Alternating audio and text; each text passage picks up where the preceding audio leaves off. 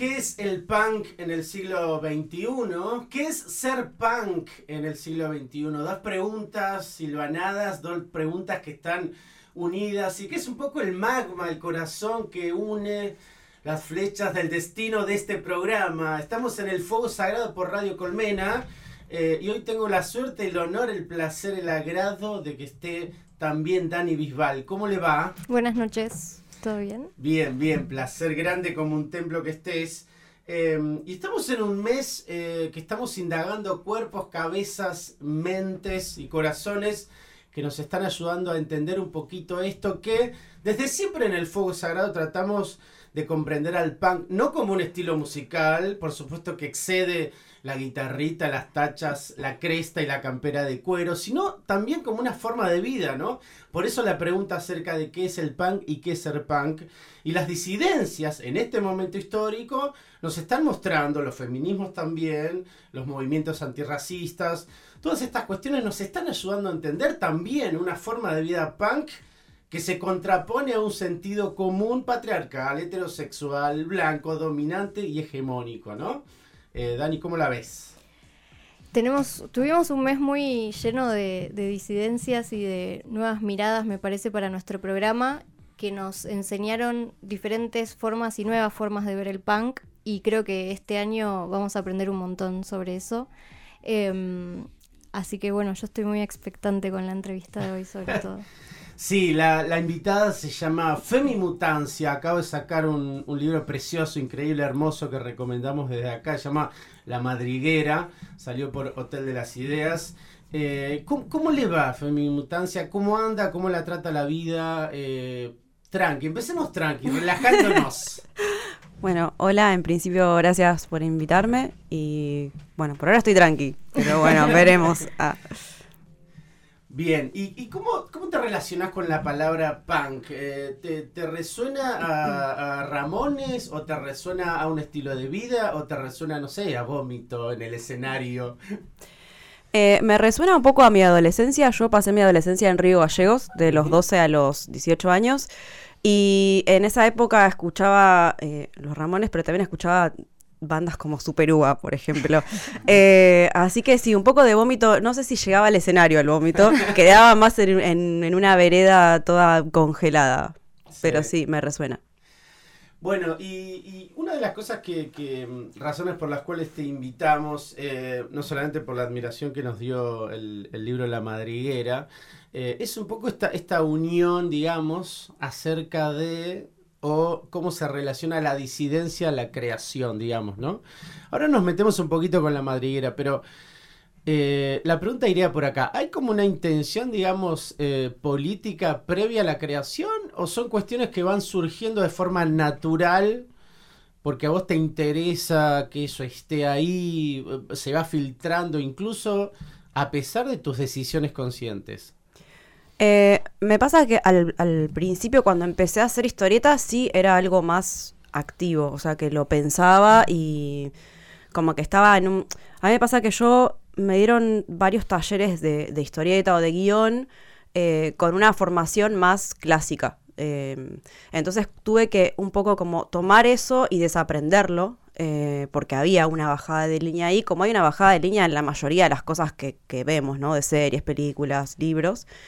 Eh, entonces tuve que hacer como un proceso de desaprender eso y eh, empezar a encontrar como mi propia voz y lo que yo quería contar. Em, entonces, en un principio sí fue como una cuestión más eh, de pensarlo y como más consciente y hoy en día ya no lo... es medio que me sale naturalmente, como que ya no puedo contarlo de otra manera. y eso es súper positivo porque es como que siento que, que estoy como más en sintonía con mi, con mi obra eh, pero bueno, también es un proceso y como que siento que lo que hoy me representa y las cosas que hoy eh, estoy contando, tal vez más adelante no, pues mutación. ¿Hubo algo que en esto que decís de como de transformar la mirada que te hizo hacer el clic, digamos?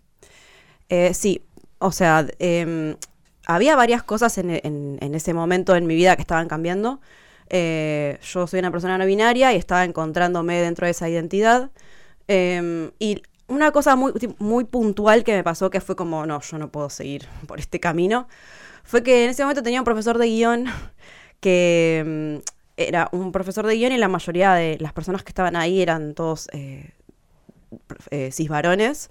Yo era la única persona en ese momento que en ese momento me, me identificaba como mujer. Y este profesor como que entró em, diciendo que había visto una película que le había parecido increíble, que era de zombies y que era un protagonista hombre que entraba en un pueblo. Y, cuando entraba iba a un bar y le ofrecían todo lo que le pueden ofrecer a un protagonista, que era tipo comida, bebida y mujeres. Y como que en ese momento yo, tipo, miré a mi alrededor y dije, no, o sea, no, yo no soy esto. O sea, y no me había dado cuenta y había estado como un mes y algo escribiendo desde ese lugar también. Y eso me pareció súper, súper peligroso. Pero fue el momento de ruptura porque fue como, che, yo no, no, esto no es para mí. Ah. Eh, no, no desde esa perspectiva, claramente. ¿Y, ¿Y quiénes eran tus referentes? Porque a veces, viste, ocurre de que uno tiene la sensación de que algo está mal, algo está fallando, uno está o en el momento histórico equivocado, o por, qué me identifico con Baudelaire, digo, ¿quiénes eran tus referentes, no? Y, si te costaba encontrarlos, ayudó Internet, o por suerte también Argentina es un territorio, he tenido la suerte de viajar por el país, fancinero, hay algo ahí de, las ganas de comunicarse con, lo palpable, pero en tu caso, ¿cuáles eran esas almitas con las cuales te sentías parte, digamos?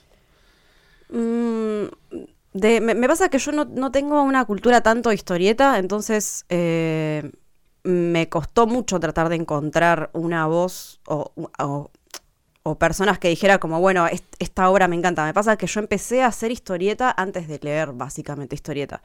También porque siempre viví en, eh, muy en la periferia, o sea, en, Río Gallegos era como, no sé, conseguía revistas de Witchblade, eh, que es como re eh, cómic mainstream eh, discontinuadas, ni siquiera era como que podía tener la colección, o por ejemplo El Cazador sí llegaba, como todas cosas que es como que hoy las miro y es como, uy, eh, qué montón. entonces me pasaba que, que, no, no tenía como un referente dentro de la historieta. Sí, capaz fuera de la historieta, como que yo también vivía en una zona tipo de campo rural. Eh, y tenía una biblioteca muy grande y leía mucho y, como que mi gran referente era Ray Bradbury, pero es muy como random total. Pero me, gusta como a la hora de contar historias que el final sea como que te quedas como que, acaba de pasar. Bueno, un poco en la madriguera a mí me pasó eso, como que acaba de pasar. Em, como le decía, hablábamos con Walter fuera del aire un poco lo que habla, eh, habla de las relaciones como familiares, específicamente con la madre de, la protagonista. Em, y al final, eh, a mí me pasó eso. ¿Qué acaba de pasar? Eh, ¿Te pasó eso con algún cómic, algún libro, algo que, que, te o sea, que ahora lo lees y decís, bueno, este es mi camino? Cuando terminé el libro me pasó. ¿Qué acaba de pasar? sí, me pasó o sea, me pasaba con Ray Bradbury, por eso me gustaba un montón. Eh, y porque además, como que. a mí me gustan mucho los cuentos de Ray Bradbury, porque son como súper cortitos y como te impactan de una manera que como que no, no lo puedes creer. O sea, yo leía sus cuentos cuando tenía 10, 11 años y mi cerebro, tipo, se explotaba. Em, y después, como que hoy en día es muy difícil que encuentre algo en lo que piense eso, porque me pasa que ni bien empiezo a ver una película o empiezo a ver una serie, ya empiezo en las primeras escenas a ver, a pensar, bueno, ¿por qué me están mostrando esto? ¿Por qué me están mostrando este detalle de esto? ¿Por qué se tropezó con esa alfombra? Y me pongo muy obsesiva y como que es muy difícil que me termine sorprendiendo y diciendo como, bueno, ¿qué acaba de pasar? Porque en general eh, tengo como bastante asimilado el lenguaje como narrativo y también el lenguaje visual. Entonces me pasa que me, cuesta mucho. Che, me encantó esto de Bradbury porque la ciencia ficción desde siempre fue el territorio donde era más posible esta cuestión de, cuestionar el género, lo fluido, digamos, había algo mm. ahí. Y siempre en relación en lo, extraterrestre. Hay algo ahí en donde aquel que no se corresponde con la norma en el género de ciencia ficción siempre es lo, lo Y alienígena. lo- medio lo robótico también, ¿no? Hay algo ahí súper, eh, como que es lo no humano, Sí. ¿no? De- incluso pensando de, de las películas del 20, incluso para acá, y también la literatura, digo, escrita, ¿no? Eh, es- es- esa cuestión también de la que, que están en la madriguera del, del fantástico, también te parecía como un vehículo para, para, incluso artísticamente, digo, y lo que te hace sentir a nivel, digamos, entretenimiento, más allá de la cuestión que te hace pensar otras cuestiones sociales e inmediatas, pero ¿había, había un interés también por, por, ese, por ese género en ese aspecto? Eh, sí, me pasa que la mayoría de mis libros son, eh, eh, son autoficciones. O sea, como que parten de una experiencia muy personal y la ficción me ayuda a generar escudos para no estar como completamente expuesto a, a todo. Eh, entonces me pasa que es, me parece muy interesante porque ahí de pronto empezás a explorar como justamente lo, lo diferente, lo alienígena, otras dimensiones, como todo lo que es como ra- raro, por así decirlo. Eh, pero está eh, muy, muy conectado a la realidad también. Es como que hay algunas personas que me preguntan como, bueno, ¿qué onda? ¿Esto es así? ¿No es así? Y es como, bueno, no sé. Ah. Yo tampoco lo sé. Ah. Pero en, en- ese aspecto son como las preguntas menos interesantes, ¿no? Porque el, el libro, decíamos con Dani, como es muy evocativo también, ¿no? Te dispara ideas, incluso en esos cuadros donde no hay texto también, ¿no? ¿Cómo, cómo laburas esos momentos, digamos, donde es puro, pu- pura, digamos, visualización y erotismo en un sentido intelectual, ¿no? Digo, te, dis- te dispara ideas que pueden estar o no ahí en el papel o en el dibujo y que a veces lo estoy pensando yo, fui inducido por mi mutancia. Eh, me pasa que eh, cuando pienso en los libros en general, pienso como un tema, por ejemplo, no sé, la madriguera era como, bueno, vínculo con la madre. Y también pienso como en una sensación que quiero que el lector tenga. Y en general me gusta que sea como incómodo todo un poquito. Como decir, como, esto me parece súper como lo conozco de alguna manera, pero al mismo tiempo me siento como, como raro, que algo está pasando ahí. Eh, y trato de darle como a las personas que leen los libros como información necesaria para que puedan hacer ese relato que a mí me interesa, pero que al mismo tiempo, de una manera muy incómoda, rellenen con otras cosas, como... O sea, no te estoy diciendo que el personaje está incómodo, pero te voy a mostrar como determinados detalles de una conducta que hace que vos sientas que, sin darte cuenta, esto está raro, como que esto está incómodo. Eh, entonces, es un poco eso. Mm. Eh, y, y, Dani, vos, vos decías algo sobre la relación familiar, ¿no? Sí, sí. eh, bueno, tal vez particularmente porque es el momento en el que estoy pasando, pero mm, em, no, no, o sea, primero es el primer cómic que leo que no es para, para niñes, eh, lo cual me, me pareció fantástico porque primero que eh, pasa un poco en, en cuarentena, que ya hay un montón de músicos o, o artistas que, que hablan del proceso creativo que tuvieron en cuarentena y demás, pero esto es como muy particular en cuarentena, hay una parte de una máscara que me pareció muy divertida. Em, pero nada, esta relación con, con la madre que tiene em, me hizo como pensar un poco em, en esto, en, en cómo tal vez no hay o por lo menos yo no tengo en, en el radar tanto, tanto material que hable de esto, de las relaciones familiares. eh, y este en particular me, me a mí me llegó mucho. eh, y de vuelta, ese final ahí que te deja como qué pasó, eh, me, me hizo como replantear algunas cuestiones y, y pensar un poco ¿no? en, en cómo nos relacionamos y en un poco también, así como vos decías, que, que veías como siempre, tenemos siempre como una mirada muy ya prearmada de, la, de las cosas, también hay una mirada prearmada de cómo tienen que ser las relaciones no familiares. Eh, ¿A vos te, te pasó eso cuando escribías o, cómo? Eh, sí, bueno, yo siempre parto de como mis, en general de mis vínculos y muchos de esos son mis vínculos familiares y vengo de una familia bastante disfuncional. Eh, mi vínculo con mi madre era bastante complejo. A mí me pasó que eh, yo arranqué este libro a fines del 2020 eh, y lo terminé en octubre del año pasado. Y mm, mi mamá, bueno, en, ese momento, eh, ahora van a saber qué era ficción y qué no. Ah. Eh, no, bueno, mi mamá en ese momento está eh, atravesando una enfermedad que era hepatitis C, que después terminó en un cáncer. Y, y me pasaba que ella es una persona que es sobreviviente de violencia de género y también tenía consumo problemático. Y, y es como muy denso como poder procesar eso. Entonces, a mí me pasa que con mis libros también hago como procesos muy personales. Eh, y me pasa que, bueno, como esa conversación del fondo era una conversación que sentía que necesitaba tener y la tuve en el libro y después cuando terminé el libro la pude tener en la vida real, por suerte. Y, y fue como muy reparador y, creo que eso me interesa también como poner en, mis libros, como, a ver, cuento como experiencias muy personales, las cubro ahí como de una capa de ficción, pero me interesa también que las personas que lean ese libro, que, que no sé, que les resuene algo de ahí y que saquen algo de ahí y que encuentren de alguna manera como una especie de refugio que es incómodo, pero que al mismo tiempo te hace como cuestionarte ciertas cosas. Así que gracias. Sí, no, el diálogo, hay un diálogo en particular entre, entre ellas dos en, en la puerta de la casa de la abuela que es yo, o sea, lo estaba leyendo y lo, lo, lo, leí dos o tres veces porque era muy, como muy real, de verdad muy real. Y, no había momento en el que no, había una parte que decía como no puede ser. O sea, si esta conversación no tuvo, eh, no fue de verdad, no sé, porque era realmente la sensación de, de, la protagonista como diciéndole, bueno, pero no te vayas. Era, no sé, me, me, de verdad fue algo que me, me llegó mucho.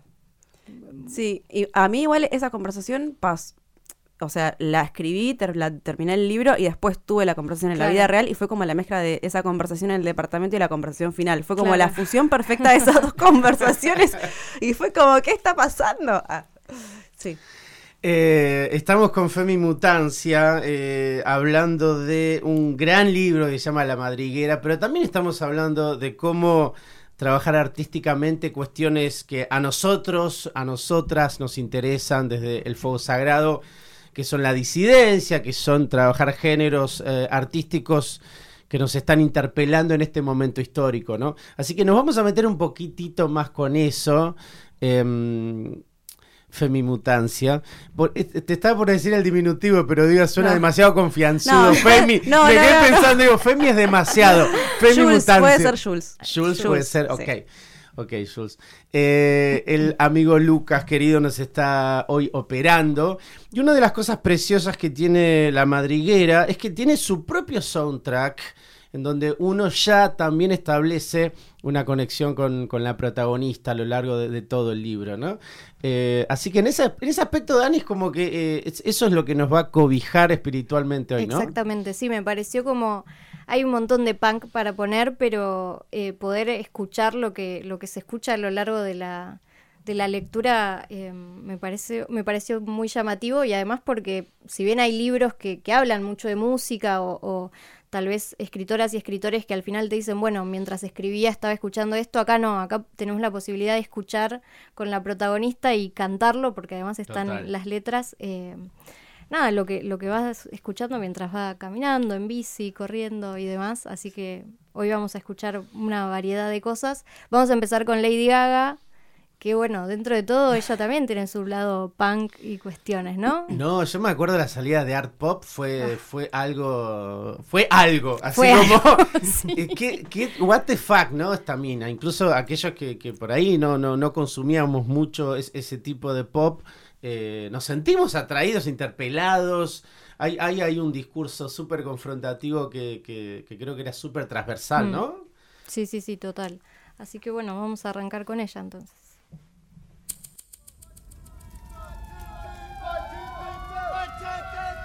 Afuera de la agenda cotidiana, buscamos lo trascendente. Lo que realmente importa. El, fuego, sagrado. Una entrevista. Una entrevista y mucho punk rock.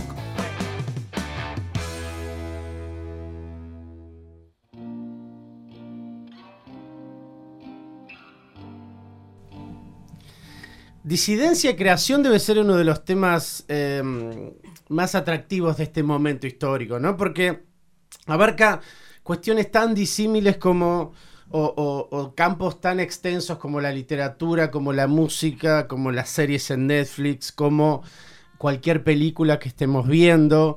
Eh, y, han surgido tantas voces que, me parece que, es necesario volver a pensar qué pasa en esta cuestión de la disidencia, la, la inclusión de los colectivos dentro de los territorios de ficción, ¿no? ¿Qué pasa con ese tema? Y me parece como estamos con la persona ideal, Jules, Femimutancia, sentado junto a la querida Dani Vival eh, en el fuego sagrado. Y, que vayamos también por ahí, ¿no? ¿Qué, te sugiere esta cuestión de eh, disidencia, creación? Me interesa mucho que, también eh, vos, te presentás como artista no binaria como un elemento para vos es político, como, como ordenamiento para, para, quien te vaya a leer, un ordenamiento también, es como pregunta, lo digo, ¿eh? para el mismo campo en el cual eh, estás como artista, ¿cómo, lo ves esa cuestión? Eh, sí, creo que me, me, presento como no binaria, primero porque lo soy, arre. Eh, no, no, porque creo que yo hace como relativamente poco que como que realmente encontré mi, género. Como que durante mucho tiempo viví siendo mujer, no, no sintiéndome de esa forma, entonces como que medio que siento que ahora necesito como decirlo. Eh, como que no sé si lo pienso tanto como una cuestión como política como de grupalidad, como que en este caso es como medio un, no sé, un, capricho para mí, como decir, che, quiero decir esto porque durante mucho tiempo era como, sabía que había algo que estaba mal y no, no entendía muy bien qué era y después cuando lo entendí fue como, bueno, es esto. Así que viene un poco más por ahí y también entiendo que tiene un peso también decirlo. Em, ¿En, y quiénes? Eh, y en general, en, en el público o con algunas personas, como, no sé, me pasa que yo soy no binaria y ahora tengo una expresión de género más femenizada eh, y, y, como que no sé, me han dicho como, pero vos sos una mujer, en como que yo te veo como una mujer o, o gente random que, no sé, la actividad del otro día de la feria del libro como que hay mucha gente que tipo todo re bien y después hay gente que te empieza a hacer comentarios como tipo, no sé, bueno, voy a ser inclusivo y te voy a tratar con él, no sé, como de cosas que es como que estar esperando ahí que te pelees un poquito y como que yo siento que ya no tengo energía para eso. Em, entonces también como que entiendo que tiene ese peso, que sería más fácil no decir nada, como hola, soy Jules y listo, pero, pero me interesa decirlo. Claro, dar esa discusión. Claro. Sí, dar no esa tanto con los dar esa discusión y como, tipo, discutan con un espejo. Ah, no, como, como tirar, tirar ahí y después, tipo, ver qué pasa. Ah. No, no, por eso digo, o sea, plantear esa discusión, pero, pero tampoco con los zombies, ¿no? Estar ahí queriendo... Sí, sí, sí. Sí, no sé si quiero plantear una discusión como... Porque no está en discusión eso. Capaz cada uno después que tenga una propia discusión si tiene ganas de... Me encantó, re. Es que tal vez esos comentarios que llevan a la discusión es por, es la, la por un lado, falta de costumbre, tal vez de, eh, hablar con alguien que te dice, che, soy no binaria, y también la, la, el no conocer, no saber, y en vez de preguntarte y decir, bueno, ¿y qué quiere decir o cómo tengo que referirme a vos, es más fácil decir como, bueno, eh, pero tenés el pelo largo y pareces una mujer y no sé qué. Sí, es que yo creo que también está la diferencia entre las personas que no, o sea, no sé, la primera vez que hablan con alguien no binario y ponerles conmigo y me lo dicen como, che, no sé, como, perdón, te dije este pronombre y no sé qué, y como que la intención es buena porque se entiende, porque, no sé, yo también estuve ahí. Eh, pero también te das cuenta cuando, tipo, solamente quieren, tipo, jeder y es como, no, gracias. O sea, sí, sí, como jaja, qué gracioso. Voy a fingir demencia y que no existís. Eh, yendo más al terreno de la creación, ¿no? Porque algo de mm, lo notable y extraordinario de la madriguera es cómo está la disidencia en un contexto de una historia entretenida, copada, que presenta incluso estas dificultades familiares de las cuales hablaba Dani. ¿Ese tema a vos particularmente te preocupa que no llamémoslo así, como que la balanza de las intenciones por ahí que uno les interesa en términos sociales, políticos o como quieramos llamarlo, no le gane al aspecto artístico o, es una nivelación que, vas viendo con cada libro, cada texto, ¿no? Porque, viste que están esas intenciones que uno, me acuerdo de entrevistar a Mariana Enríquez y ella me decía en Nuestra parte de noche, su, último libro, ahora famoso mundialmente, acaba de ganar un premio en Francia, en donde el personaje principal es un padre eh, homosexual, ¿no? Entonces ella me decía que quería que esté un personaje así, que haya un personaje, incluso está desde su primera novela, personajes de este orden, ¿no? Pero como que existan esta clase de personajes. Y después lo envuelve en una gran historia, ¿no? Entonces se difumina eso, pero queda como resonando. ¿Cómo, cómo elaboras vos esa parte? Digamos, me interesa poner en, juego estos personajes, pero a la vez la historia también tiene que justificarlo, digamos, te lo preguntás. Mm. ¿Cómo, cómo elaboras creativamente eso? Eh, yo creo que depende mucho de cada persona, como en qué, qué es lo que quiere contar. En mi caso, personal, yo sí siento que en un principio me, interesaba más contar como, bueno, esta es mi identidad y yo así vivo el mundo. Eh, y como que hoy en día ya no me interesa tanto. O sea, no me interesa que a mí particularmente, en este momento de mi trabajo, eh, no me interesa que la historia sea que el personaje es no binario y que esa sea toda la historia. O sea, o que el personaje, no sé, es bisexual o, o pansexual o lo que sea. Como que no me interesa que toda la historia del libro sea esa. Repito igual, ¿no? Me parece súper interesante que si otras personas quieren hacer eso. No es mi caso ahora en este momento. Y me interesa contar otras cosas y, me pasa como que como es autoficción y yo soy una persona no binaria y soy pansexual, es como que ese universo se va a ver reflejado en mis personajes. Entonces me pasa un poco eso, que no, no, lo pienso de manera tan activa, sino que es como que esos personajes parten un poco de mi experiencia y yo estoy parada desde ese lugar.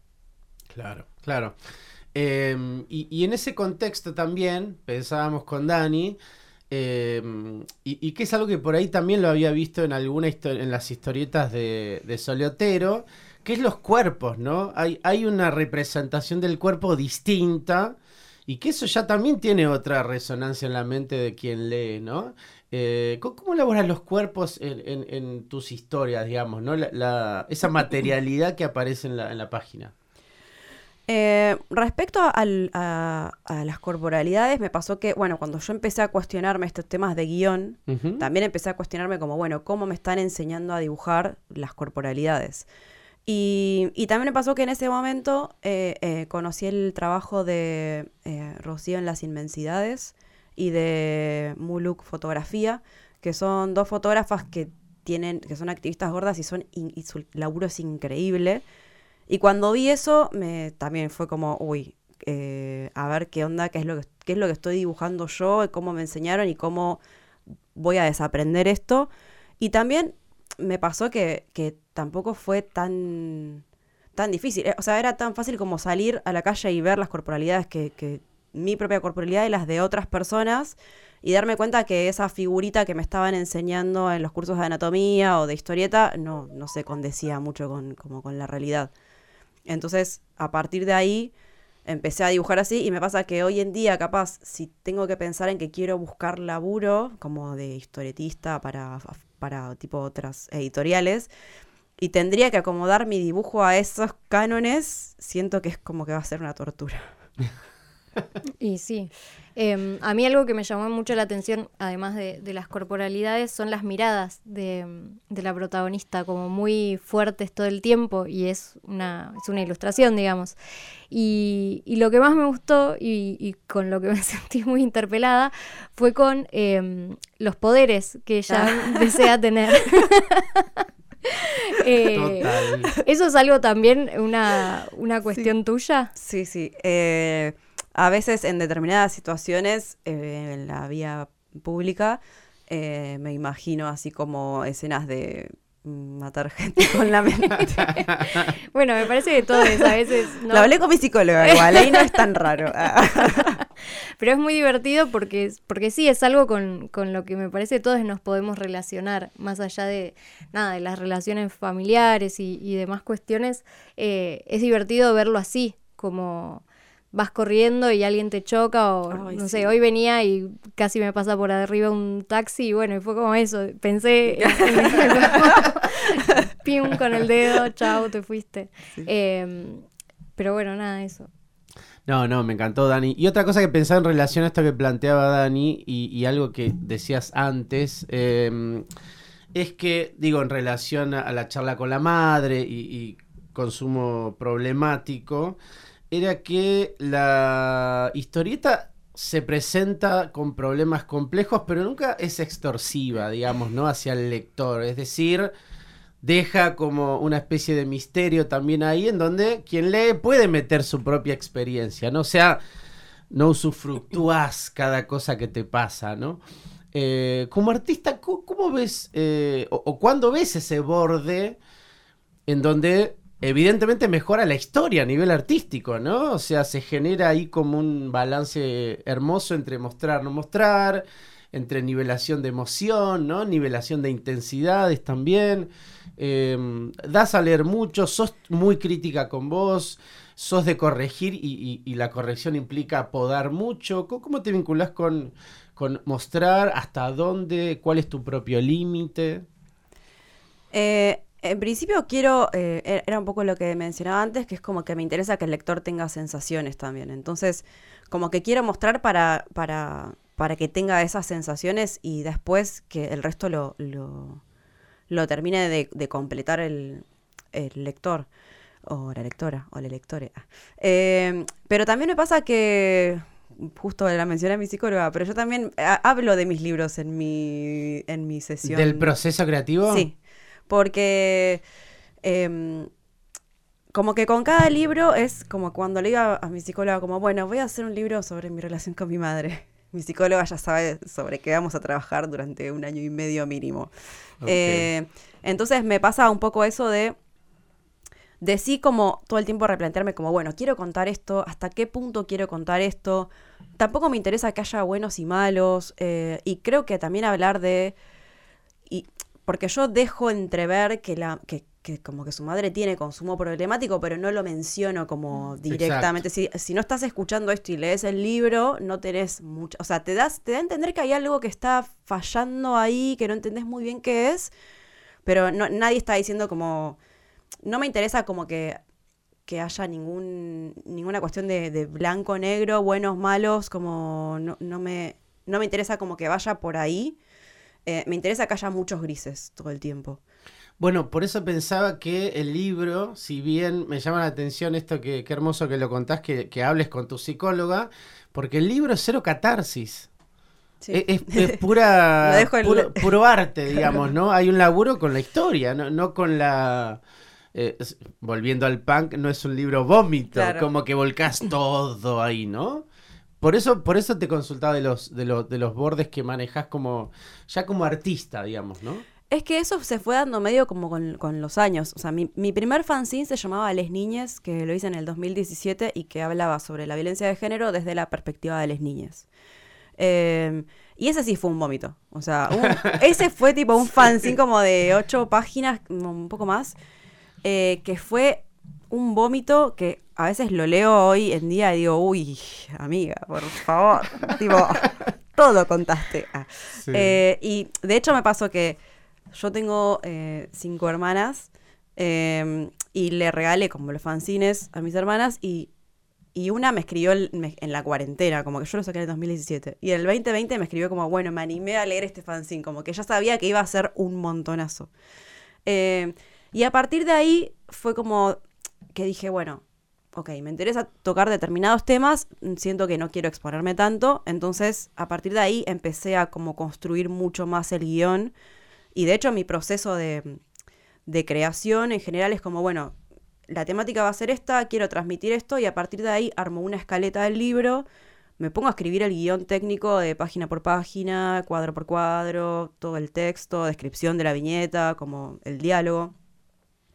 Y después mientras que lo voy haciendo, como es un proceso de casi un año, se va puliendo un montón también el guion. Entonces sí siento que trabajo mucho el guion para que no quede justamente ese fanzine que es como un montonazo. No, porque te juro que me parece admirable eh, siempre cuando alguien trabaja con la sugestión, ¿no? O sea, incluso pienso en bandas como El Mató, que con poco pueden crear mundos. Eh, esto de pocos elementos para, para sugerir un montón.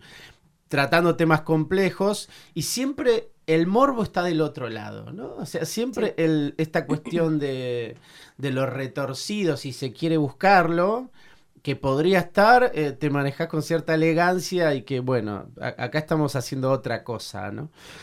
Eh, vamos a escuchar una canción más que está presente en el libro, ¿te parece, Jules? Dale, me parece muy bien. Dani, ¿qué, sabemos algo de lo que vamos a escuchar? Sí, ahora vamos a escuchar a Peggy Perdón, es el segundo eh, tema completo que, escucha la protagonista, que mm, no sé bien de qué época es, creo que son los 60, por ahí. Sí, creo que sí. Eh, que, bueno, lo escuché no lo conocía, lo busqué mientras leía. La letra es increíble. Y la letra es increíble. Eh, sí, sí. es espectacular. Eh, es como medio cantado y a la vez mm, no.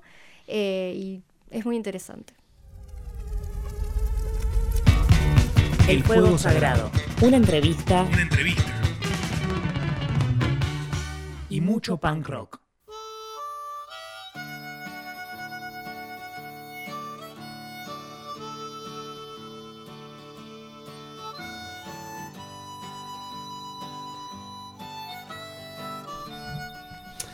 El querido Lucas operando. Nuestro hogar se llama Radio Colmena y esto es el Fuego Sagrado, una reunión donde intentamos ver qué es el punk, qué es ser punk en el siglo XXI. Y estamos por suerte con Femimutancia tratando de indagar estas cuestiones desde el lado del cómic, desde el lado de la disidencia, desde el lado de la creación y cómo generar también eh, aperturas eh, en ese territorio, ¿no? Y, Jules, te, pregunto ya yendo por ahí más a tu mirada de campo, lo que te surja, lo que te pinte. Em, yo vengo viendo que en la historieta, o por lo menos leyendo, o, como dice acá la querida Dani, el tema del radar. Mi radar me está llevando cada vez más hacia el mundo de la historieta y el cómic. O la novela gráfica. No quiero entrar en esa discusión, no, no, por favor. pero digo, para que, para que nos guiemos un poco, esta posibilidad de generar obras de resultados artísticos notables utilizando materiales que por ahí en otros lugares se dificulta, como la disidencia, como lo no binario, como eh, estos elementos, digamos, eh, que, están teniendo una preponderancia que a mí me, me súper atrae y seduce. ¿Cómo ves el mundo de la historieta en relación a eso? Si estoy equivocado, decímelo, pero es, un poco así. ¿Qué, te sucede a vos? ¿Qué impresiones tenés, digamos, desde tu lugar, no? Em, sí, yo creo que, es un poco así.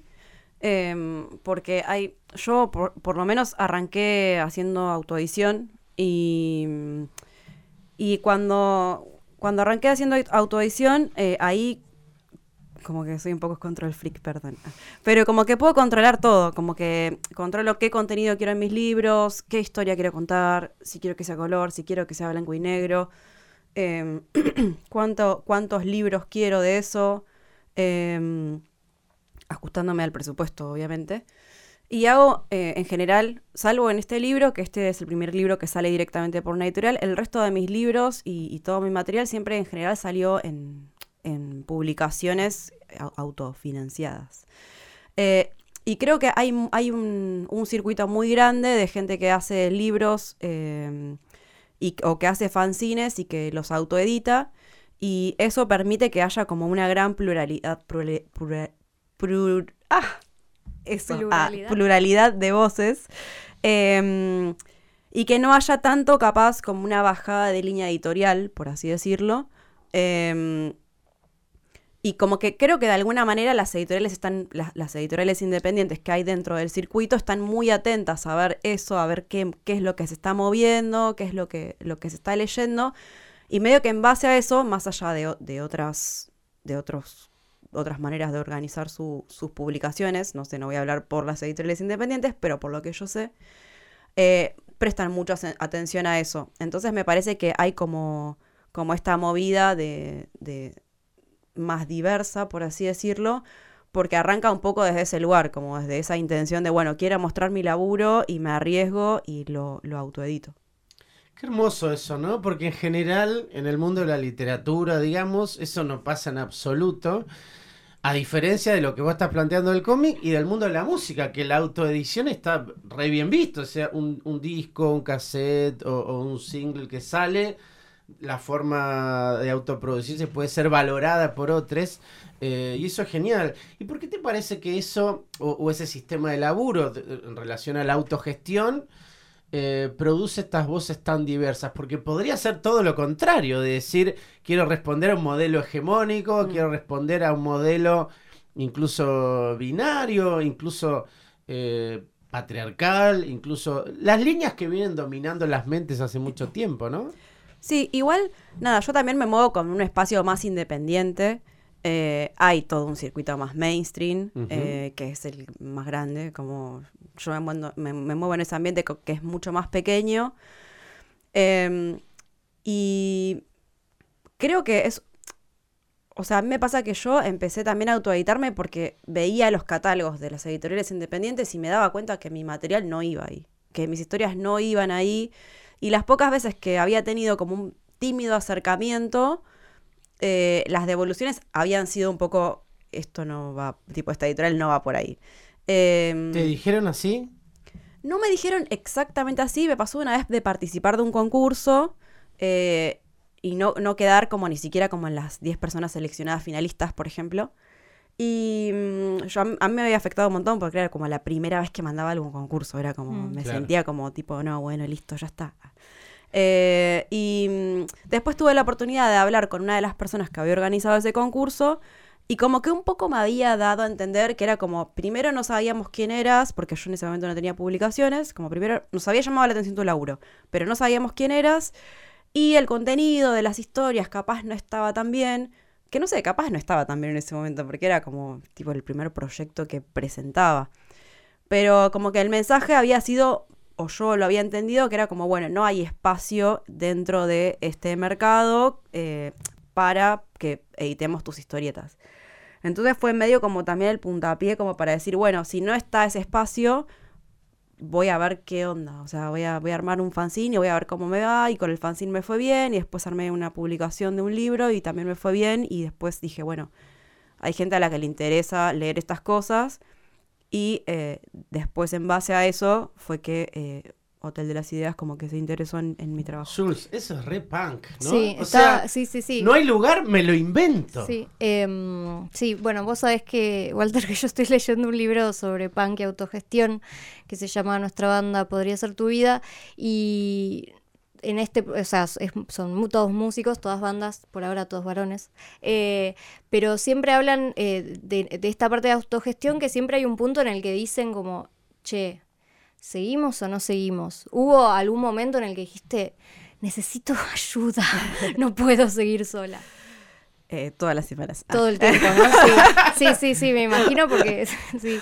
Pero No. hubo algún momento en el que realmente dijiste como, ¿es, es, es por acá?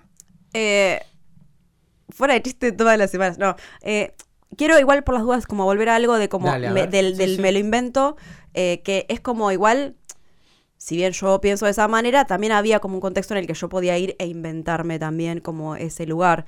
Eh, ¿El contexto a qué te referís? Claro, el contexto, por ejemplo, yo la primera vez que fui a feriar eh, fue en, en Chaco, en lo que antes era el Encuentro Nacional de Mujeres.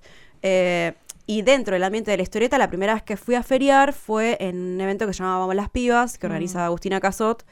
Y que era también como uno de los pocos espacios en los que yo decía, bueno, puedo ir con mis fanzines y no voy a tener una secuencia de que alguien me hiciera una devolución de sobre cómo dibujo las corporalidades, que si este personaje tiene pelos, que si esto y que si lo otro. Eh, que sí me pasó capaz en otros ambientes. Eh, entonces nada, como que quería capaz aclarar un poco esa parte de que si bien yo puedo decir como, bueno, voy y lo hago, porque también hay todo un contexto que me permite y, y- y puedo encontrar espacios en los que lo puedo hacer. Y para, ¿y cómo era la otra parte? No, no, si hubo algún momento esto de, o sea, Ah, sabemos de- que la ahí autogestión es dura y, Sí. y- y complicada, pero tal vez hubo realmente un momento en el que dijiste, che, tal vez... Sí, eh, me pasa incluso como con este libro, como que por un lado me, me gusta mucho mi laburo y la libertad que tengo de poder contar las cosas que quiero, de la manera que quiero y, dibujarlo como quiero, que eso es un montón. Pero también, ey, o sea, que me editen un libro o autoeditarme un libro no hace que yo pueda pagar mi alquiler durante muchos meses. Por ejemplo, el libro me lleva un año, por ejemplo, el de la madriguera, y después lo que ves reflejado en ganancias no, no representa como eso. Eh, entonces, como que hay momentos en los que digo, bueno, intento tratar de tener un estilo como más comercial y como intento hacer historias más tipo no tan intensas. Em, y como que me agarra como esa crisis en la que veo mi laburo y me parece como que está todo mal y que no, sé para qué estoy haciendo esto. Eh, después me calmo y digo, bueno, em, y trato de hacer como otras, otras cosas que tengan que ver con el dibujo, pero para poder resguardar mi obra. Como por ejemplo, si tengo que hacer un trabajo de historia o de animación o de ilustración, lo encaro de una manera para después poder tener ese espacio para mí que es muy necesario como para poder seguir existiendo también. Entonces es como que sí. Hay veces que digo, bueno, qué bueno lo que estoy haciendo y hay veces que digo como, no, tipo, esto está muy complicado. Pero Jules, en ese aspecto vos eh, lo que veo es que en ningún momento dijiste, bueno, ya fue, me pongo un vivero. evidentemente elegiste tu destino. Por lo menos hasta acá. No, que en ningún momento dijiste, me busco otro laburo. Vos fíjate que cada ah. cosa que dijiste era en relación al dibujo. Me parece una, buena, una buena idea esa. No, pero igual es laburo. O sea, hacer stories. No, es un re laburo, pero digo, no, no pensaste un laburo de oficina o otro laburo, ya elegiste tu destino. no, laburo de oficina no, sí hice otros laburos en todos estos años que no tenían que ver con el dibujo. Eh, pero que eh, traten de encajarse en mi manera de querer vivir, que es dibujando historietas. Claro. De una. Eh, pensando en esto del contexto, ¿no? Eh, yendo por ahí también una cuestión más general. ¿Cómo, ves la situación, digamos, de, digamos, de lo no binario en relación a la sociedad? Si bien suena, suena medio, medio amplio la sociedad, pero pienso en, este momento histórico, viste que muchas veces parece como favorable, a veces no. Yo hoy me desperté pensando, ya fue la deconstrucción, la gente volvió a ser 2012, pero bueno, no, sé cómo lo ves vos, digo, yo decía esto en relación al racismo, ¿no? Como que me parece que ya fue lo antirracista, como que listo, volvimos a ser los negros de mierda de siempre. Pero pensando en lo no binario, lo llevo al. Perdón, perdón esta autorreferencia, pero lo llevo a lo no binario. ¿Cómo, ves esa cuestión, digamos, no? Desde lo intuitivo, ¿no? Porque también eh, uno a veces lleva una vida acotada, no es que vamos de Tierra del Fuego a Jujuy viendo qué onda. Desde lo que te pinta tu, tu, esta palabra, Dani Bisbal, tu radar. Eh, es como muy ambiguo porque me pasa como que a veces me levanto y digo como, wow, el mundo está cambiando o ya cambió y a veces me levanto y digo, no, pienso un poco igual que vos. Eh, y no, no sé, como... No sé, me pasa que en general me muevo dentro de un territorio también y y a veces como que, y, como dentro de una burbuja, dentro de ese territorio también, porque es como que las amistades o como, no sé, las redes sociales, incluso como que te vas ahí como cercando un poco de, de, de cómo pensás que la realidad es y cuando salís un toque de, ese, de esa burbuja te das cuenta que la realidad no es tan así, eh, pero tampoco estás tanto tiempo en esa otra realidad, entonces realmente no sabes. o sea, nada, preguntas. Claro. Nunca respuestas.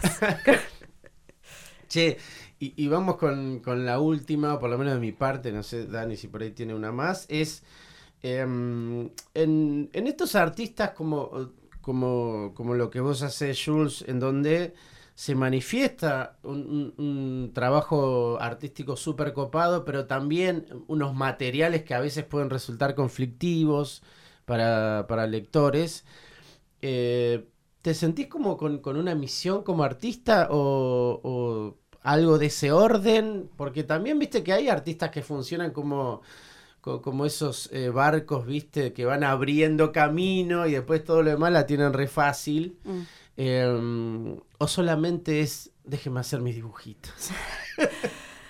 Em, ah, complicado. Ah. Em, creo que sería más déjenme hacer mis dibujitos. Pero nada, siento que de alguna manera uno cuando tiene un contenido político en su obra va como abriendo ciertos caminos, pero también siento que a mí me han abierto ciertos caminos. Como no, no podría decir como, bueno, yo estoy abriendo un camino, porque sí siento que hay otras personas que también lo hicieron antes que yo, y creo que es algo como colectivo. Y, y me parece un poco peligroso cuando alguien se embandera de que yo estoy abriendo caminos o yo fui la primera persona que hizo esto. No sé, me parece un montón. Eh, así que no sé, como que es déjenme hacer los dibujitos y si le ayuda a alguien, genial, y si no le ayuda a nadie, bueno, no sé, a mí me está ayudando por lo menos. Mm. Eh, yo quería hacer una pregunta más, pero volviendo un poco a, la madriguera, hay dos, además, bueno, de la, protagonista y, las demás personas que aparecen, hay dos imágenes que, son muy particulares. Una es eh, el personaje de la parálisis del sueño mm. que aparece al principio eh, y el corazón que el corazón también aparece en la remera de, la compañera de, la protagonista. Eh, nada, yo en cuarentena no, no tuve parálisis del sueño, sí tuve momentos así de estar acostada y sentir que se me hundía el pecho. Eh, no sé si a vos te pasó eso en particular o algo, pero em, yo me acuerdo que em, a esos momentos, con mi compañero de ese momento, le decía como, me agarró la oscuridad otra vez. ¿Vos le pusiste algún nombre a esos momentos así de oscuridad, de, tal vez de parálisis del sueño? Em, no, le, no le puse un nombre, o sea, me pasó que sí tuve parálisis del sueño. Eh, yo durante el 20, cuando empezó el 20, sí, cuando empezó el 2020, em, tuve así como una crisis y, y, me costaba muchísimo dormir, de hecho tuve que tomar medicación psiquiátrica y y me costaba mucho dormir, pero un montón. O sea, nivel que dormía muy poco y cuando dormía tenía pesadillas, era como horrible. Eh, y en un momento se me regularizó un poco la existencia y, y en ese proceso de dejar de tomar la medicación eh, empecé como a dormir mal de nuevo y ahí fue cuando tuve esa parálisis del sueño. Y, y cuando me levanté, literalmente, no sé si, bueno, vos sí tuviste, pero no sé si vos tuviste, pero literal, yo no soy una persona que cree en espíritus ni esas cosas. Y cuando me desperté dije, no, no, no. Tipo, acá hay un espíritu que literal es, como que está, me quiere matar. O sea, listo. Como, ya está. Todo lo que pensaba que era el mundo ya no está más. Y después me acordé que una exnovia me había contado eso. Y lo googleé. Y dije, para, no, cierto, me habían dicho que podía hacer esto. Y googleé parálisis del sueño. Y ahí me salió la definición de lo que había pasado y fue como si literal sentía como que tenía como una presencia que me estaba aplastando como el pecho y la panza y como que quería gritar o hablar y no podía. Y, y hay como un cuadro que es como un poco el, personaje ese, está como sacado de ese cuadro, que es como de un eh, sucubo, que se llaman así supuestamente, mm. eh, que es muy conocido, entonces fue como que dije, bueno, me acaba de pasar esto, una vez que entendí que era lo que me había pasado, dije, hay un libro que tiene que empezar así, básicamente. Y va a ser el mío. Claro, iba a ser el mío. Ah, así que ahí, ahí arrancó eh, eso. ¿Y el corazón sale también de ahí, digamos, de...? Eh, no, el corazón fue más... Em, no, no sé muy bien. A veces no entiendo muy bien cómo salen las... Como... Siento que a veces armo el guion y digo, bueno, nada, como en estas páginas el personaje le va a pasar esto y después lo va a resolver de esta manera y va a terminar de esta forma, pero no entiendo muy bien cómo va a ir hacia ese lugar y va a terminar de esa forma. Sé que va a terminar de esa forma, pero no sé bien cómo. Y la parte del final en realidad iba a ser como una idea de... basado también como en una vez que fui a una fiesta y me drogué. Ah, y, y, había como un momento en el que la música me iba como guiando a como que cerraba los ojos y las personas desaparecían. Había entrado en una, claramente. Y, mm, y como que ahí fue como un poco la, lo que tiene que hacer el personaje en el libro es como enfrentarse a sus sentimientos, a lo que le está pasando. Y como que el corazón me parecía como algo poético para representar eso. Eh, entonces fue como que dije, bueno, en esa parte en la que está empezando a flashear, que está quedando en otra dimensión sola, eh, podría ser el momento en el que como que se saca el corazón y, a medida que lo fui dibujando también fue como que fue surgiendo la escena esa. Excelente. Eh, muchísimas gracias, Jules. Eh, ¿Elegiste la canción? ¿Está todo en orden esa parte? Sí, sí, sí. Bueno, Esto es el fuego sagrado, esto fue el fuego sagrado donde nos vamos a seguir preguntando qué es el pan, qué es ser pan. Ojalá que nos visites más seguido, Dani. Bueno, haré lo posible. Siempre El- estoy del otro lado. El querido Lucas eh, manejando todo desde la técnica, nuestro hogar mental espiritual se llama Radio Colmena. Eh, y ahora es todo de Feminutancia, el programa acaba de sacar la madriguera, cómprenlo, disfrútenlo, regálenlo y abramos nuestros cuerpos y mentes a ideas nuevas, por favor. Eh, todo suyo, compañera, y sería presentar la canción eh, y decir por qué y, nos despedimos. Así que muchísimas gracias. Bueno, en principio, gracias a ustedes por invitarme. me sentí muy cómoda. Y la canción es una canción de The Kills que me gusta mucho. y eso es todo. Me obsesioné con esa canción hace unas semanas. Listo.